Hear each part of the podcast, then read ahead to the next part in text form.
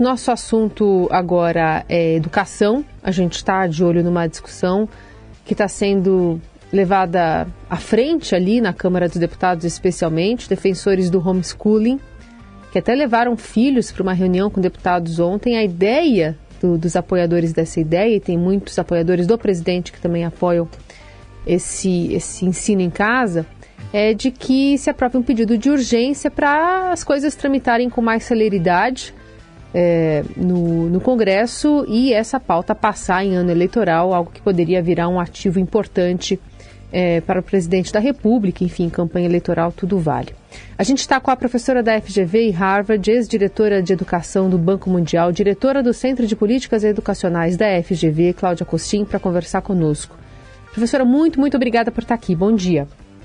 Bom dia, bom dia para você e bom dia para os ouvintes da Eldorado. Bom, a gente está de olho nessa urgência aí é, aprovada pela, pela Câmara, dando celeridade a uma discussão que deveria ser muito mais parcimoniosa ou não?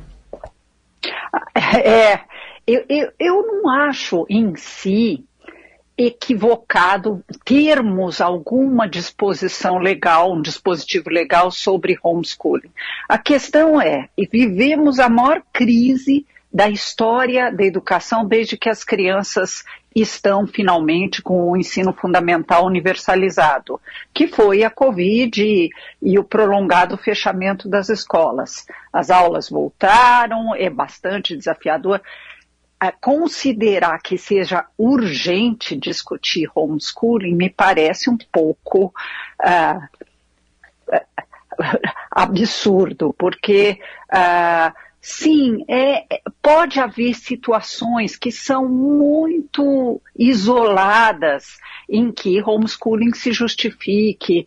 Uh, diplomatas ou filhos de diplomatas em, uh, em países que falam uma língua que, não, que a, os pais não falam ou não pretendem que seus filhos aprendam por um período curto. Uh, são situações raríssimas em que o homeschooling se justifica.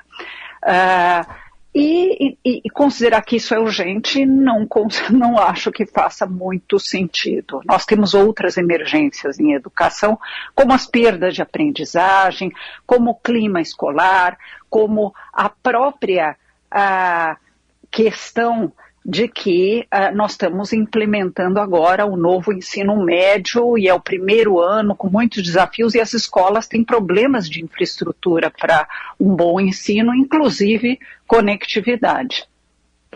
Professora, agora a origem dessa discussão toda, né, uma das bandeiras aí do bolsonarismo, é blindar as crianças para que elas fiquem protegidas da, do que eles acham que é aquela uma ideologia de gênero, uma ideologia ruim, enfim.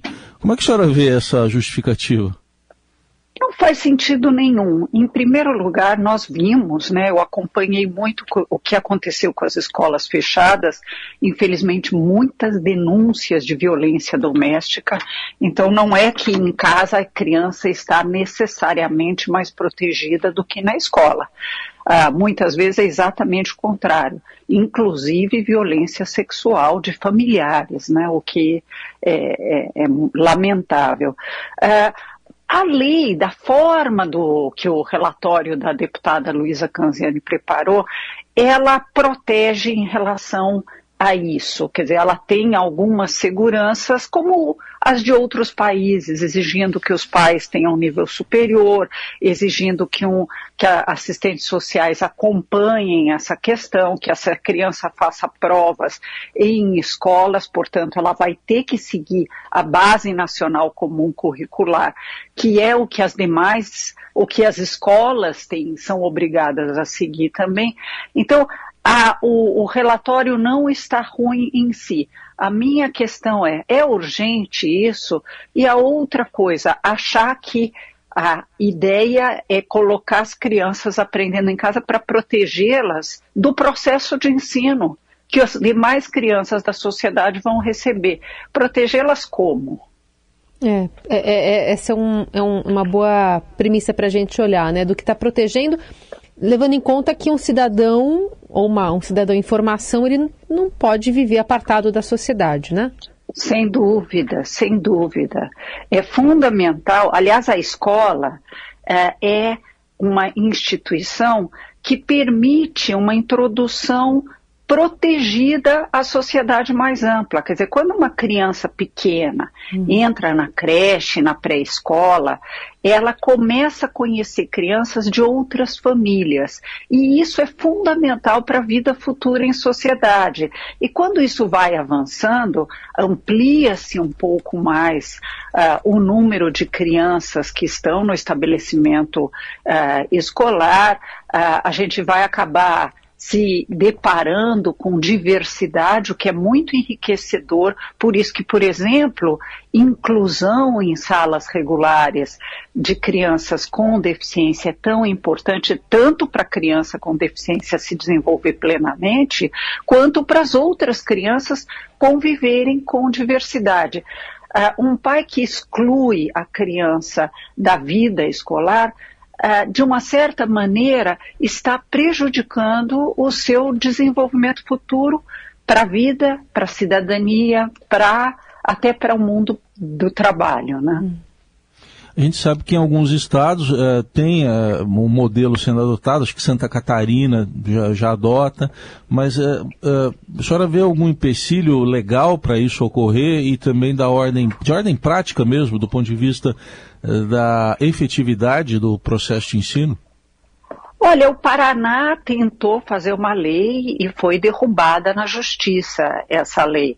Uh, não porque, for, for, uh, não porque o Supremo foi contra uh, em si, né, na, na, essência, mas porque eles não têm poder de definir leis nesse nível para algo que não está previsto em lei nacional. Né? Uhum. Então, uh, eu, eu acho que é importante que exista algum, alguma, uh, alguma lei que diga que para aqueles pais que realmente precisam ou para as exceções, não para proteger a criança, repito, mas para que todas as crianças tenham acesso à aprendizagem. E que se olhe com prioridade para as, para o Sistema Nacional de Educação, para as redes de ensino, né?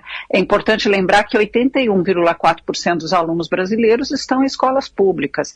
Então, que tal colocar como emergência melhorar a qualidade da escola pública?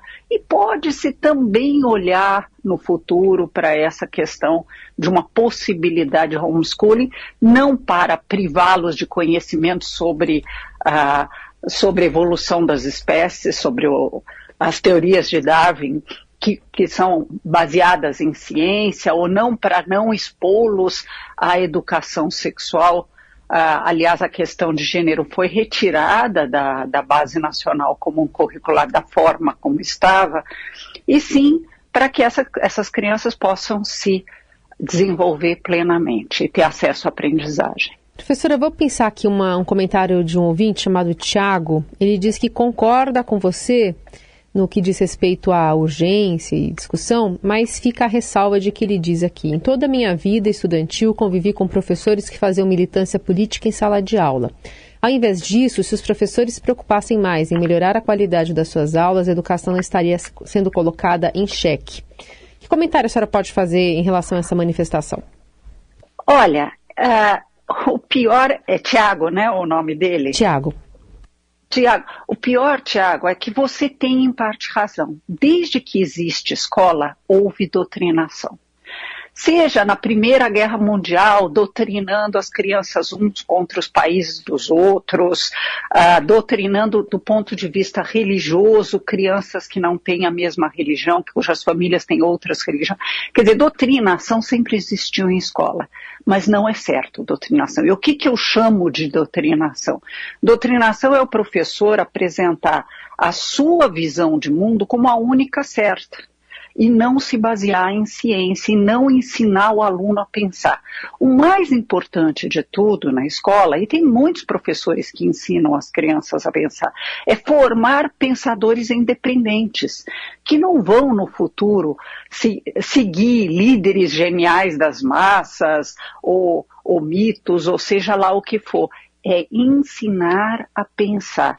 E isso é bastante desafiador, demanda uma boa formação dos professores uh, e demanda uma prática docente diferente do que nós temos em muitas escolas, infelizmente.